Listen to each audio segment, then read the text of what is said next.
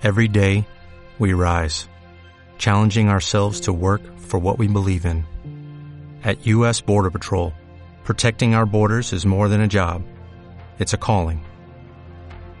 Agents answer the call, working together to keep our country and communities safe. If you're ready for a new mission, join U.S. Border Patrol and go beyond. Learn more at cbp.gov/careers. Science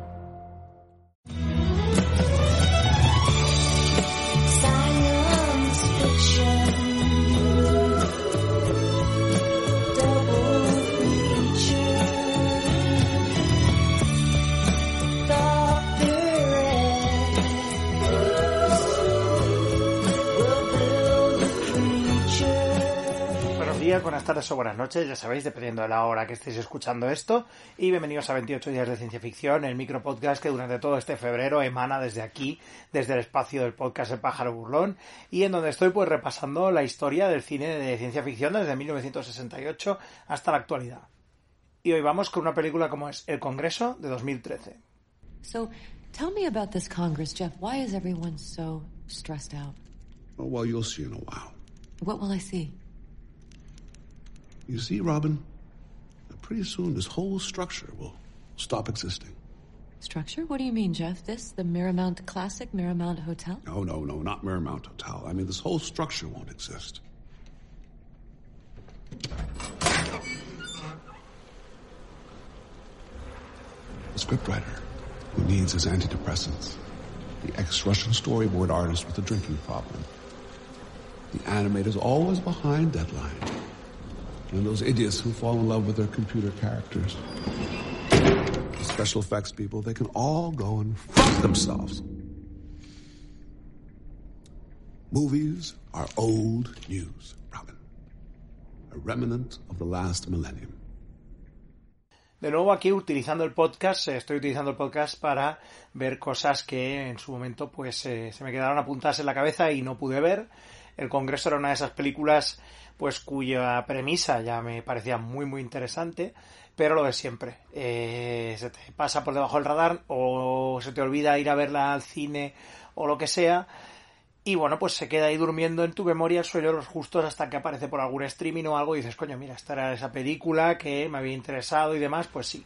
Al final, pues eh, me, vi, me vi esta película con bastantes años de, mm, de retraso y decir que ha sido una experiencia muy bonita, ha sido una, es una película muy interesante y que trata unos temas, pues bueno, de siempre, ¿no? Temas gordos, ¿no? Temas importantes sobre la identidad, sobre, sobre el ser, ¿no? Sobre los sentimientos, sobre los, la, tus, tus allegados y tu vida y tal, bueno, todo muy, muy épico, muy lírico y al mismo tiempo, pues al nivel, un nivel de realización mmm, acojonante, sobre todo lo que es al, el tanto por ciento más elevado de la película, que es básicamente estamos ante una película de animación, pues con una, sec- con una sección al principio y al final con, con los actores y con las actrices, pero eh, todo el bloque principal, más que nada, es, es animación.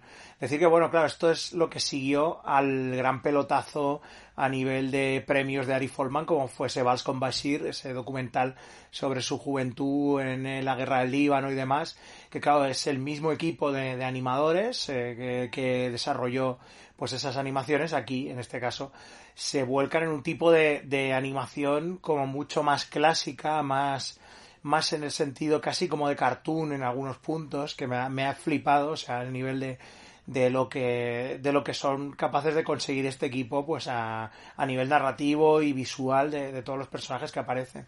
Bueno de qué va esta película esto es una eh, versión eh, ficcionalizada de, de, la vida de la, de la actriz Robin Wright, ya sabéis, pues todos la recordarán pues por eso, por, por ser Buttercup en, en La Princesa Prometida y luego pues Jenny en Forrest Gump. Obviamente un montón de papeles más, pero ya juegan mucho con eso, con esas coñitas de fuiste esto, ahora ya no eres tanto, ¿no? Es un poco pues la, la actriz esta ya en horas bajas, eh, en, ya con una cierta edad, que no la cogen para ciertos papeles, ¿no? Y entonces, pues esta versión ficcionalizada de, de Robin Wright vive en un, en un puto hangar. Es que realmente es un puto hangar reconvertido ahí con su, con su hijo y su hija. Y nada, pues ahí volando cometas, al lado de, de cuando, de donde, de los sitios donde eh, los aeródromos donde bajan los aviones, los aviones casi que se chocan con las cometas del hijo, bueno, uno- uno- unos follones. Y el caso es que, bueno, pues su, su representante Al, eh, que es nosotros que Harvey Keitel, pues aparece y le dice, oye, mira, me han dado, me han dado un- un- una oferta para ti. Y dicen que es la, probablemente la última oferta que vas a poder, eh, que vas a poder coger en el cine. Después de esta ya no necesitarás trabajar nunca más, ¿no? Entonces ella se intriga y dice, bueno, esto a ver qué es, ¿no? Porque claro, su hijo tiene problemas a nivel fisiológico con el tema de los sentidos, se está volviendo sordo, se está quedando sordo el chaval, también tiene problemas con la vista y demás. Y entonces, eh, claro, dice, bueno, pues si de esta manera puedo tener pasta para, para que mi familia esté bien, pues ¿por qué no? Vamos a, vamos a verlo, ¿no? Entonces, claro, es cuando llega a las oficinas de Miramount, por cierto, ese Miramount Pictures, ese engendro futurista, ¿no? Que sería pues la mezcla entre Miramax y Paramount, ¿no? Con, todo lo, con todos los Wei- Weinsteinismos eh, posibles, ¿no? Y el productor del tipo que trabaja, que le, que le introduce la, la idea, que es Jeff, aquí interpretado por Danny Houston, que es este actor que lo hace tan bien, de hijo puta, de tío ahí, de, de asqueroso. Pues Jeff le dice que, que, bueno, pues que tienen un, tienen una oferta para ella. La van a escanear totalmente, la van a digitalizar, renuncia directamente a- al concepto mismo de Robin Wright, o sea, ella será una Robin Wright, pero será otra Robin Wright. Entonces el, el estudio lo que hace es quedarse con ese constructo digital de ella, de su imagen, de su mente, de sus sentimientos, de la manera que tiene de expresarse, y lo utilizarán pues para todas las películas que quieran y así pues hacen lo que, lo que les da la gana y ella vive el resto de su vida eh, sin preocuparse por el tema. Al final, después de unas de que primero lo rechace, pero claro, luego vea que es una cosa que probablemente va a necesitar porque su hijo cada vez está peor, y digamos un poco de negociaciones así un poquito más duras con un abogado que le consigue al y demás, mm, cierra más o menos un, contrato, se niega a hacer cierta, que, que Robin Wright haga ciertas cosas, ese Robin Wright digital, que no haga porno, que no haga, está a punto de decir que no haga ciencia ficción, por favor, y le dice, la ciencia ficción es estúpida, ¿no? Hay como un comentario ahí muy meta de la película, en plan de la ciencia ficción es muy tonta, no, no le gusta, solo le gusta a los, a los mataos, ¿no? Y tal, es un, como un rollo de, ¿sabes? de como la propia peli riéndose de eso, ¿no? De esa preconcepción de que tienen pues muchas élites, digamos, culturetas sobre el tema de la ciencia ficción. Y pues eh, lo que vemos es que al final se, más o menos se negocia la cosa eh, para unos 20 años con opción pues a que luego pueda renovarlos con, después de todo ese tiempo.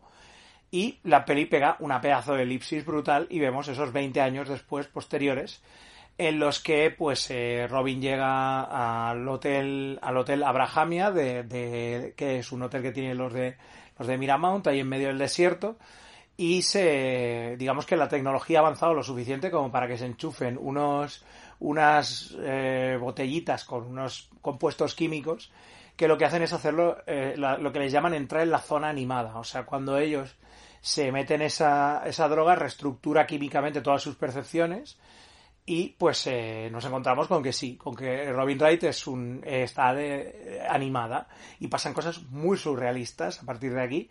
Ella llega pues al hotel, tiene todo este rollo como de... eh, tiene una mezcla muy interesante eh, la animación entre antigua Disney, el rollo este cartoon exagerado, un poquito slapstick y luego mezclado con pues con muchísimas referencias, porque claro, allí en este, en este lugar, en donde la química te permite ser quien quieras, todo el mundo alucina ser otras personas.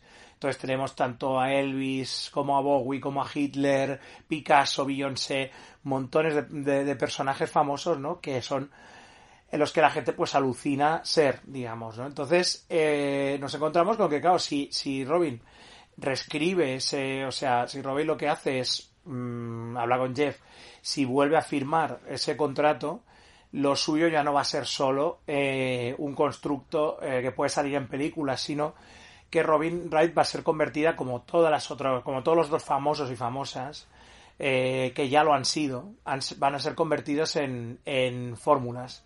Eh, van a ser integradas de manera química en, los, en esos procesos neuronales que hacen alucinar a la población en este futuro, ¿no? Y vemos que solo queda por, por firmar, quedan Robin, Robin Wright y Tom Cruise, que nunca se dice su nombre, pero obviamente es Tom Cruise, está claro. Y pues eh, a partir de aquí ya la película empieza a virar hacia otros, hacia otros derroteros.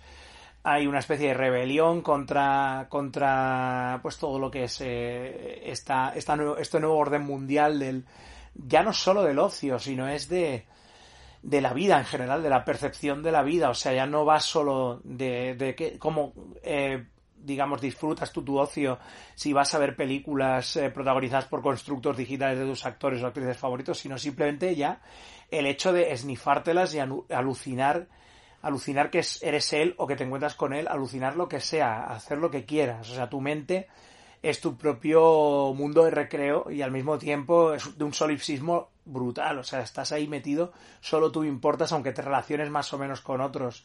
Tu percepción se modela en base a, cómo tú percibes esa interacción con el químico, obviamente, ¿no? Y, y claro, es, sí, claro, es similar pues todo al tema de la, de la enteogenia, ¿no? Y de, la, y de todas las drogas, pues eh, alucinógenas, obviamente, tiene mucho que ver.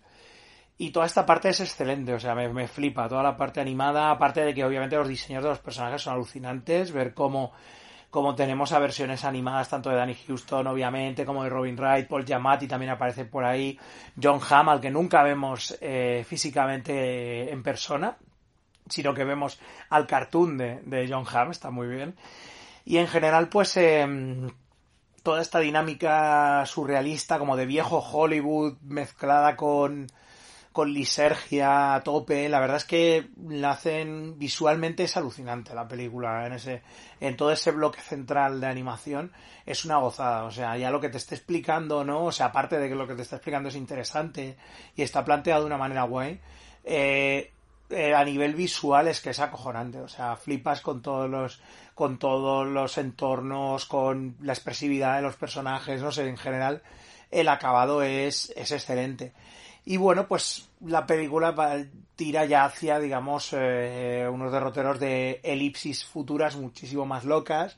Aquí nos vamos a montones y montones de años en el futuro y ya nos digo pues cómo tira la cosa porque a partir de ahí ya veréis que es un que llega a unos puntos en los que claro la ya hace unas suposiciones sobre sobre la importancia de la química personal en el futuro digamos y cómo eso cambia la, la sociedad cómo claro Robin lo único que quiere es encontrar a sus hijos realmente no o sea después de todo este tiempo eh, alucinando y después de todo el tiempo de, más que ese proyecto hacia el futuro digamos lo que quiere es saber qué ha pasado con sus hijos y, y claro, se, se pone a buscarlos y realmente pues a partir de aquí vamos viendo pues cómo ha cambiado esa sociedad futura, cómo eso implica pues cosas, muchísimas cosas para las rela- relaciones personales, para todo en general, ¿no? Está, está muy bien en general la película a nivel de, de eso, de lo que explica sobre cómo pues en este futuro alucinógeno eh, nosotros nos vamos a relacionar con las otras personas de una manera pues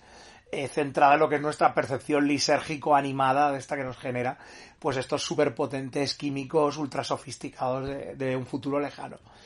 Y nada, pues simplemente recomendarlo un montón, está muy muy bien, es una de estas películas que es mega coproducción loca entre montones de países, Francia, Israel, Alemania, Luxemburgo y probablemente me deje alguno más, hay un montón.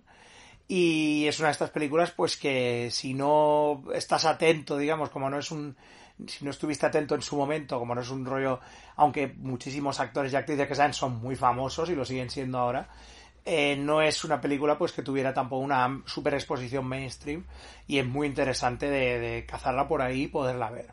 Así que nada, nos vemos mañana en la próxima reseña.